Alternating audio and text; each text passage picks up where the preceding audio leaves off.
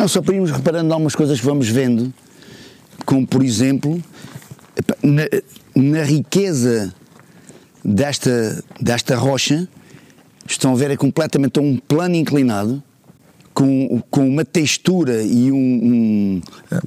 Vejam este riscado quase geométrico que ela tem, parece uma pedra, parece uma, um muro um, parece um muro construído e jamais constru conseguiríamos construir um muro tão bem como este.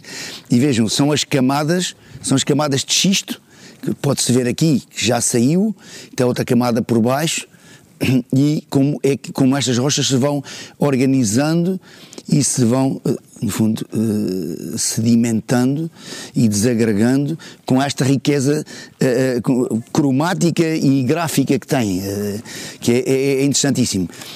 O arquiteto deve ser ou deve ter sensibilidade para ler, interpretar a natureza aqui está uma paisagem, esta parte é uma paisagem natural, tanto que ela foi, não, não tem aqui mão humana, eh, é uma paisagem natural e nós temos que saber interpretar e ler na natureza o que aqui vemos e saber trazer isto para a arquitetura ou saber respeitar mais que tudo, saber respeitar este bem precioso que nós temos.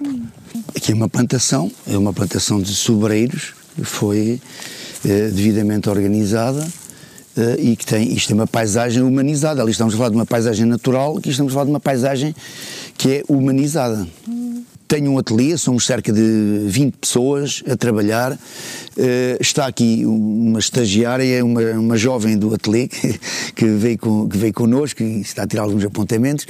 Uh, que já esteve no ateliê em Lisboa, uh, está uh, em Lagos, agora uh, está a estagiar. Portanto, a base é em Lagos, é aqui que nós temos a nossa, digamos, é aqui que o ateliê nasceu e é aqui que o ateliê se desenvolve principalmente.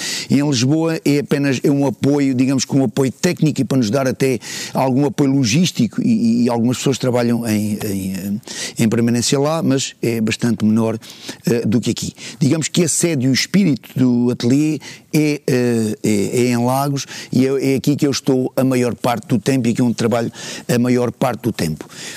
Trabalhamos, temos a particularidade, quando falou de trabalharmos para o mundo, um, o ateliê de facto trabalha com 70, 80% de pessoas de estrangeiros. São pessoas de todo o mundo, das mais diversas proveniências, que são nossos clientes e que nos pedem uh, projetos e que nós trabalhamos. Estou aqui a pensar, se abrir a, a sua mochila Sim. puder mostrar algumas imagens, só para, para, as pessoas que não conhecem o Mário, pode ser pode, pode.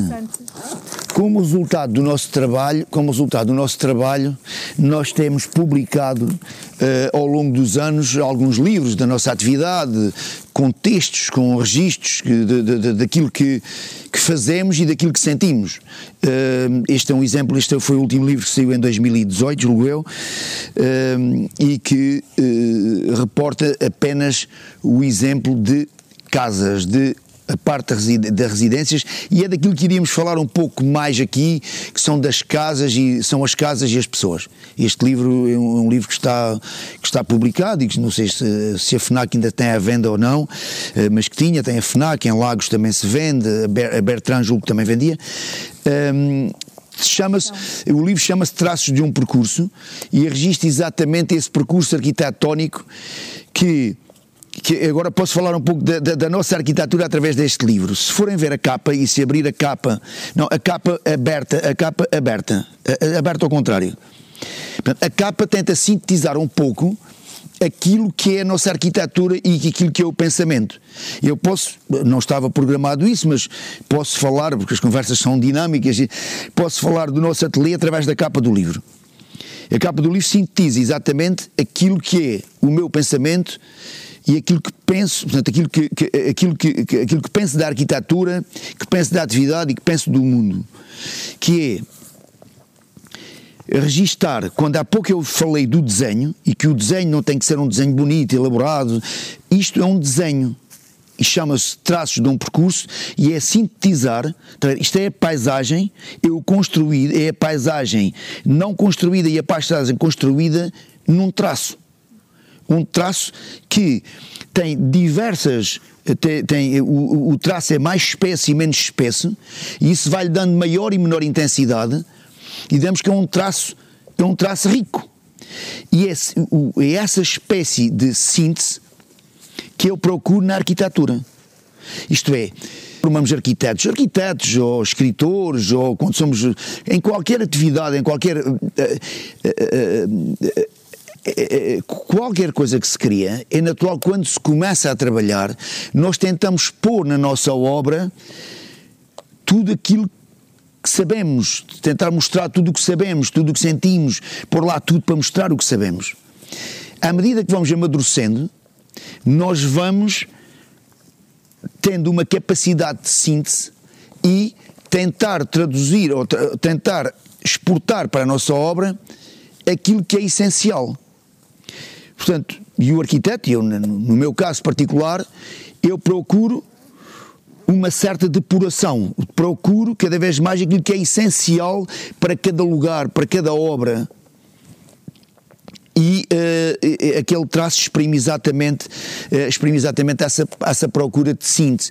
No fundo, uh, vou falar do ateliê através da, da, da, desta forma, daquilo que procuro na arquitetura, que é desta forma procuro uma certa pureza. Procuro uma certa pureza, procuro uma. procuro, aliás, procuro aquilo que é perfeito é, é quase uma forma inocente de procurar a perfeição. Todos nós procuramos a perfeição e a felicidade. Toda a gente sabe que não vai atingir a felicidade plena. Toda a gente sabe que não vai atingir a perfeição em, em qualquer obra. Qualquer obra será, obviamente, terá muitos defeitos, terá muito... nós, mas isso não nos deixa de perseguir, uh, uh, de perseguir uh, a perfeição. E é isso que nós, e eu às vezes de uma forma quase, sinto-me quase um miúdo, por cada projeto que começo, eu acredito que aquele vai ser perfeito e que aquele vai ser o melhor de todos. É claro que não é verdade, é claro que não o vou conseguir, é claro que isso não é possível, mas isso essa procura da perfeição e essa, essa, essa procura da pureza e da síntese, é isso que me leva a encarar cada projeto como se fosse um miúdo, como se com, a maior, com o maior entusiasmo do mundo e que me leva a trabalhar e, e continuar a trabalhar e continuar a, a, a, e trabalho aos sábados, aos domingos, a pensar na arquitetura.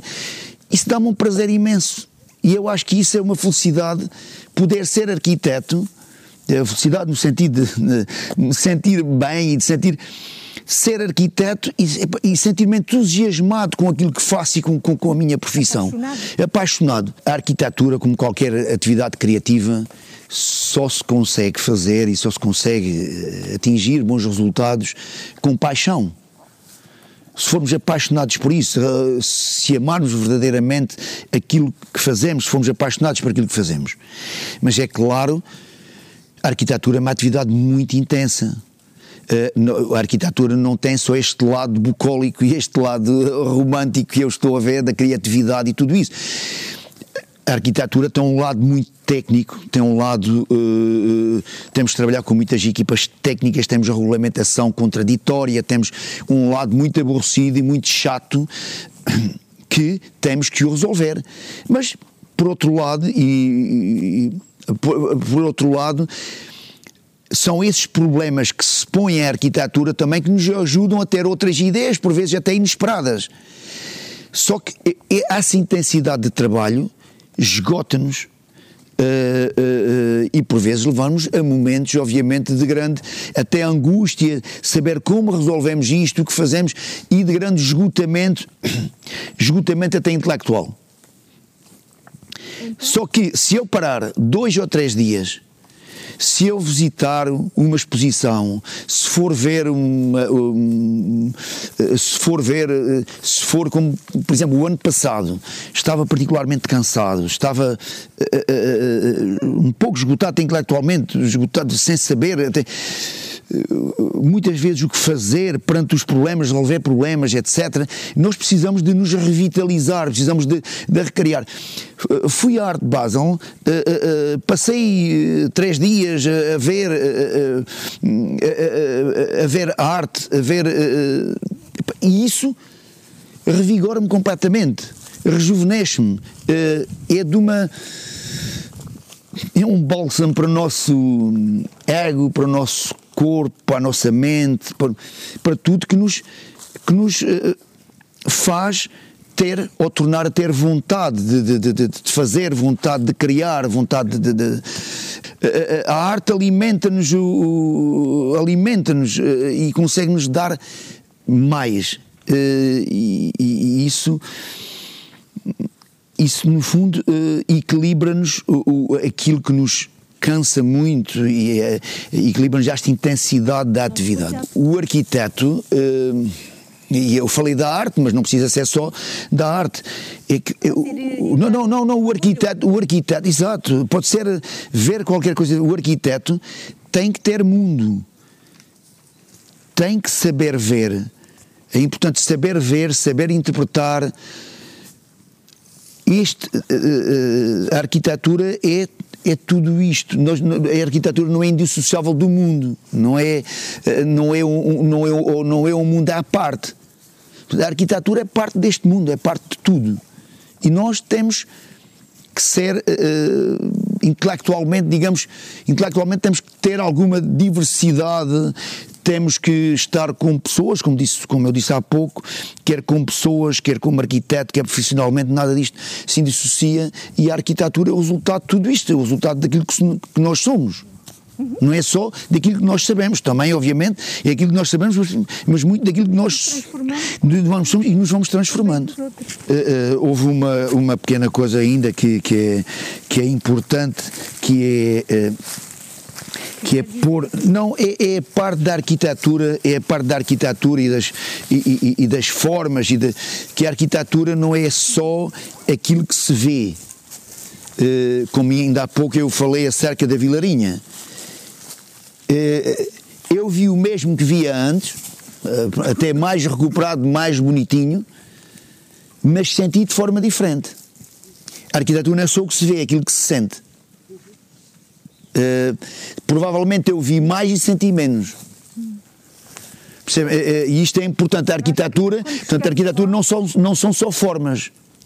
Não, a arquitetura não são só formas, são, a arquitetura são sensações. E eu procuro, eu procuro cada vez mais uma arquitetura, uma arquitetura menos formal, menos de, de, não só, eu, eu acho que nós corremos muito, o mundo é cada vez mais formal, é mais aquilo que se vê num clique instantâneo e menos aquilo que se sente as coisas correm a uma velocidade estonteante e a arquitetura corre muito no, no, no a forma pela forma eh, eh, e eu procuro cada vez mais uma arquitetura mais sensorial eh, de, no uso do material, no uso da luz, no, quando digo luz digo sombra no, na contraposição da luz, na textura e, e isso é cada vez mais importante naquilo que faço. E isso acompanha aquela procura aquela procura da pureza e aquela procura do, do, do, que é essencial. Eu procuro isso mais do que procurar a forma pela forma.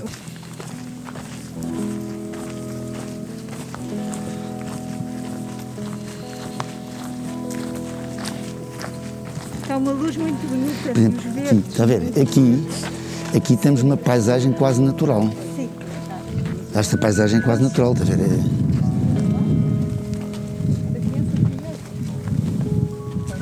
Esta parte, nós ainda não falamos paisagem, não, não falamos paisagem, mas temos a paisagem natural e a paisagem humanizada, e aqui é um pouco de paisagem natural, uh, quase natural.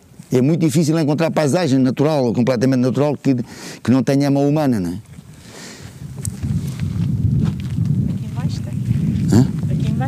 Sim, aqui em baixo já tem, já foi modelado o terreno, mas tem, grande o que eu digo, é, tem, uh, tem uma componente muito natural. É muito difícil encontrar uma paisagem natural, ao contrário do que muitas pessoas pensam, mas nós temos a paisagem natural e a paisagem humanizada. A paisagem humanizada é cada vez maior.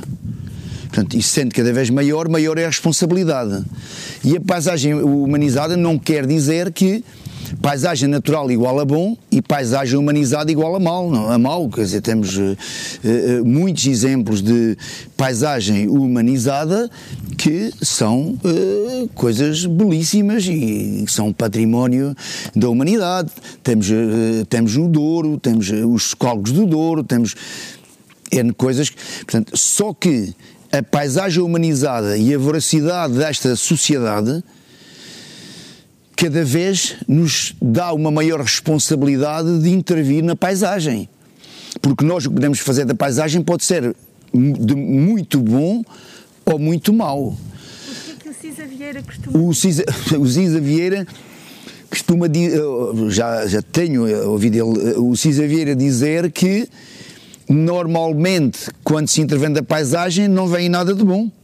Uh, uh, isto para explicar, uh, e quando se intervém na paisagem é, é, é, qualquer ato que nós fazemos. Portanto, a arquitetura é uma intervenção permanente na, na, na paisagem, não é? e o, o, que ele quer dizer, o, o recado, julgo que eu, o que eu retiro daí é que é a responsabilidade que nos dá enquanto arquitetos quando estamos a intervir na paisagem porque nós não só temos que resolver, o, digamos, resolver esta questão, mas atrás disso estão um conjunto de variáveis nesta equação de legislação, de, de, de, de pretensões de clientes, pretensões de, entidades, há uma série de coisas que, no meio de toda esta, esta equação de, inúmeras variáveis, eh, temos que temos a paisagem como fundo e temos que intervir, temos esta enorme responsabilidade. Que, eh, a, a, a, paisagem é a arquitetura e a paisagem, no fundo, a arquitetura faz parte da paisagem e é parte integrante da paisagem. A paisagem é tudo, é o que é construído, o que não é construído. Eh, e é aí que nós eh, vamos intervir como arquitetos naquilo que é construído e o construído pode não ser necessariamente um edifício pode ser um muro, pode ser um caminho, pode ser qualquer coisa que pode ser, que pode ser positivo, pode ser negativo, pode ser. Eh, e, e, e, e positivo e negativo? Não, esse positivo e negativo, ou positivo e negativo, isso tem a ver já com a parte dos edifícios, a parte dos edifícios na paisagem. A arquitetura começou uh, uh, gostava de falar do negativo e positivo, que é um tema que neste caso uh, que há um, um, arquitetos portugueses que tratam isto com particular mestria, que são os Ares Mateus, que tratam muito deste, mesmo diretamente deste assunto do positivo, e é particular, e particularmente evidente na, na, na arquitetura deles o trabalhar os negativos e, o, e, então, e os positivos. É, é o negativo, o negativo, o negativo da arquitetura o negativo da arquitetura é, por exemplo, uma gruta. Uma gruta é um abrigo, é a nossa primeira habitação. Quando, quando temos uma gruta, o que é, que é uma gruta? Uma gruta é um negativo de uma rocha. O que é que nós habitamos? Habitamos um negativo. A luta, digamos, a, a, a, existe uma progressiva tentativa na arquitetura de aumentar o negativo em relação ao positivo. Por exemplo, numa uma igreja românica. Uma igreja românica tem paredes particularmente espessas, com, cujo espaço entre o construído, o positivo, chamemos o construído, e o, uh, e o negativo, que é o espaço resultante, é muito, quer dizer, o, o, é, o espaço resultante é muito é muito pouco em relação ao espaço construído. As paredes são espessas, as técnicas de construção não permitem grandes janelas, grandes, grandes fenestrações, e então existe um espaço que é reduzido. E a tentativa, a evolução da arquitetura é nesse sentido. Quando passamos de uma, de uma igreja românica para uma igreja gótica, uma catedral gótica, qual é o esforço que aí, que aí traz, qual foi a evolução que isso trouxe? Foi permitir que as técnicas construtivas reduzissem a espessura das paredes, aumentassem os arcos, os arcos portantes, e nos dessem mais espaço negativo para usarmos esse negativo. Porque nós, nós construímos, portanto, nós construímos o positivo para utilizarmos o negativo. A arquitetura utiliza o espaço nós procuramos é o negativo para usar esse, esse negativo, para utilizar esse vazio. Uh, o, o, a evolução da arquitetura do gótico para o, uh, para o Renascimento, o Renascimento começamos a fazer cúpulas cada vez maiores para nos dar mais espaço, uh, mais espaço, menos pilares, mais utilização. E também a entrada da luz. E, e mais entrada de luz, porque. Exato, porque nos permite, a Catedral de Gótica tem muito mais luz que, que a Igreja, que, que a, Catedral, a Igreja, a Igreja Românica.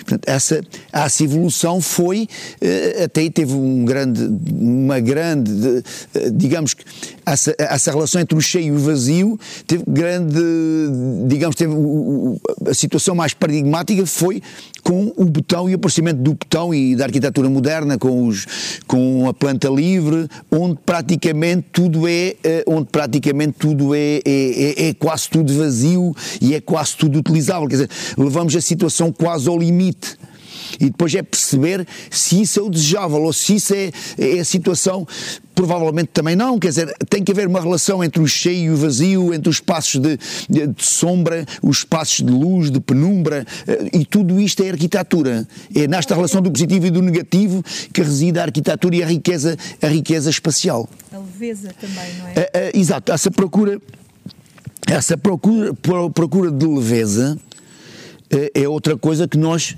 tentamos na arquitetura, é tornar uh, uh, a arquitetura mais mais leve, que é um pouco a procura desse, também desse, desse, desse vazio. Não quer dizer que essa seja a melhor arquitetura, ou seja, depende das situações, do lugar, da forma como vamos intervir.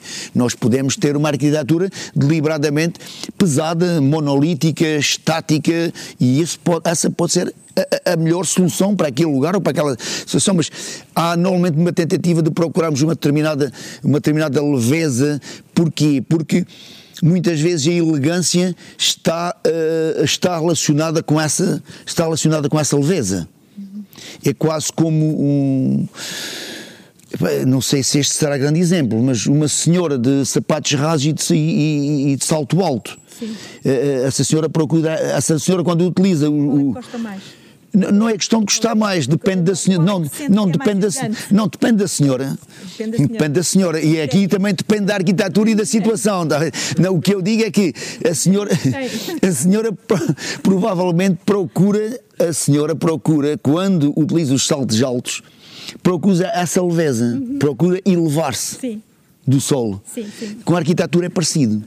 Porque tudo isto está relacionado. Um, quando estava a falar do botão armado, estava a falar do botão armado uh, dos fins do século XIX, princípios do século XX, começou a ser cada vez mais utilizado uh, e sendo recorrente na arquitetura como material de maior utilização e que veio revolucionar, eh, digamos que veio revolucionar a arquitetura, porque também estava associado, digamos, ao modernismo e a, e uma nova, digamos, a um novo renascimento na arquitetura e nas artes, eh, eh, mas quando falei do betão, foi nesse betão do século XVIII XIX, se bem que existe um registro, existe no Tratado do Vitrúvio, registro de que o betão já existiria na época dos romanos, e um betão obviamente diferente, mas que já haveria recurso, já haveria recurso uh, ao betão. Portanto, estou a falar do betão, digamos, do betão, deste novo betão armado uh, e da planta livre de, e, e, e, dessa situação.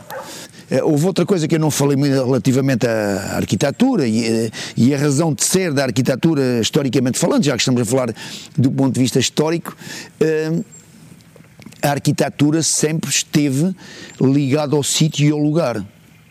E esse, é, esse é o desafio que nós temos, que é o mundo cada vez mais igual e com técnicas iguais e com materiais iguais a todo o mundo e nós utilizarmos o mesmo material e as mesmas coisas para situações e lugares diferentes. Uh, isso é um desafio enorme na arquitetura, porque a arquitetura sempre foi intimamente ligada ao local, não só nas soluções e nas técnicas, que eram as técnicas que dispunhamos localmente, mas nós no Sul, no Sul e nesta zona, temos uma arquitetura maioritariamente de terra, uma arquitetura de terra, embora aqui já apareça um pouco de pedra, do xisto, etc. Argilosa. Portanto, onde há barro, temos arquitetura onde se utilizava os adobes, a taipa, maioritariamente, a cerâmica, a tijoleira, a telha, etc. onde há mais pedra, onde há, onde há xisto, utiliza-se mais o xisto, ou ardósia, eh, eh, eh, os telhados, os telhados de ardósia, as paredes de pedra, etc. Onde há granito, utiliza-se mais o granito, portanto as técnicas locais estão associadas aos materiais locais e as coisas resolvem, resultam de uma forma natural. Estão intimamente ligadas à topografia, e uh, as coisas são muito, muito naturais. Por isso é que existe uma diversidade muito grande uh, e uma riqueza muito grande uh, quando se constrói para o local com material local. É claro que cada vez vai sendo mais difícil, obviamente isto é de um ponto de vista estou a falar de um ponto de vista histórico e cada vez é mais difícil, hum, obviamente, fazer isto. Agora podemos, obviamente, salvaguardar o nosso património uh, riquíssimo que temos. Com o fenómeno da globalização. Com o fenómeno da globalização. Uniformização Exato. também dos próprios materiais. O é? caminho, o caminho, exato. exato. o caminho natural, empurra-nos, obviamente, para essa globalização e agora importa saber como é que podemos, de certa forma, contrariar isso e recuperar e respeitar aquilo que cada local tem de bom e aquilo que cada local tem das suas memórias, do seu património. Eh, esse é outro dos grandes desafios da arquitetura. É? Naturalmente, as pessoas vivem, habitam os sítios, utilizam os sítios e deixam a sua marca. Agora há de facto aqui um. E deixam a sua marca e, deixam umas boas marcas muitas vezes. E é tal, ah, são é plantados, nós estamos, é? é? a responsabilidade que nós temos. E a arquitetura, que eu estava a, a terminar, a arquitetura, quando nós, o mundo corre num determinado sentido eh, que, que, em todos os sentidos nós tendemos para uma globalização e uma, uma uniformização de processos, de meios, de materiais e de pensamento, não é? Porque todos nós vimos a mesma coisa em todo o mundo.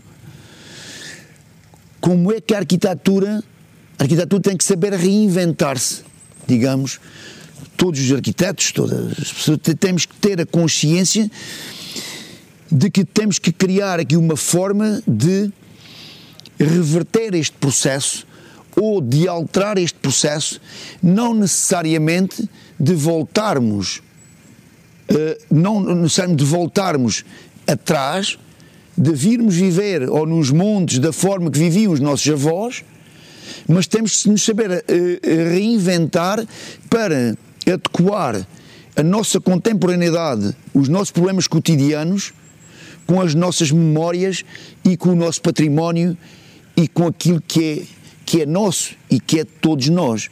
Saber, saber respeitar é uma das coisas que a arquitetura também tem que.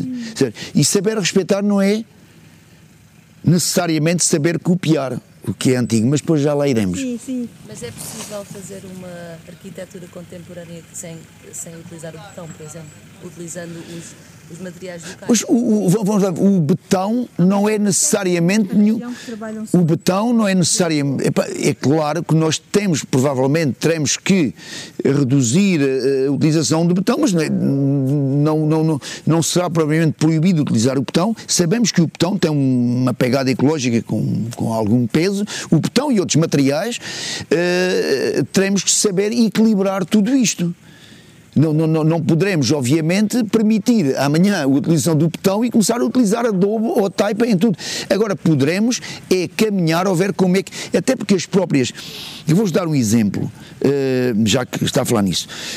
Por exemplo, não é permitido Uh, e já fizemos várias tentativas, se fizer uma, uma casa de taipa, nós temos que declarar, eh, o engenheiro tem que declarar, tem que declarar que uma, uh, o edifício que, que, nós estamos a construir é sismicamente, é sismicamente adequado uh, do, do, ponto de vista sísmico, é adequado e é sustentamente, sustentamente exato, é, é, portanto é sustentamento forte do ponto, do ponto de vista sísmico, para, para, para resistir sismicamente. e uma, eh, uma, do ponto de vista da, da, da, nossa regulamentação, uma casa de taipa ou de adobe que não tenha estrutura de betão não passa. Não é possível. Portanto, nós temos que ter uma estrutura. Hoje em dia já ninguém constrói em taipa sem a, a presença de algum betão. De, mas, mas, mas, mas, percebe, mas mas perde-se a essência da coisa, né? Sim, Quando, é está a perceber? Que, é, que é isso que eu estou a dizer, como é que. Porque ter o betão e ter taipa Uh, enfim, uh, perde-se a essência, perde-se a essência da, da, da, coisa. Como é que se conjuga com isto? Será que o betão pode evoluir uh, para a utilização de barros e de, de, de, matérias naturais? Será que pode haver uma taipa com fibras e com, com soluções que se possam estudar, que possa, a arquitetura possa evoluir, em, digamos que em novas taipas e novas, que é adequar, quando digo novas taipas e novos, quer dizer, será que podemos é pensar é novos materiais com, com, com, com, com, menor, com menor custo ambiental uhum. e que podemos conjugar isso. Eu acredito mais neste caminho.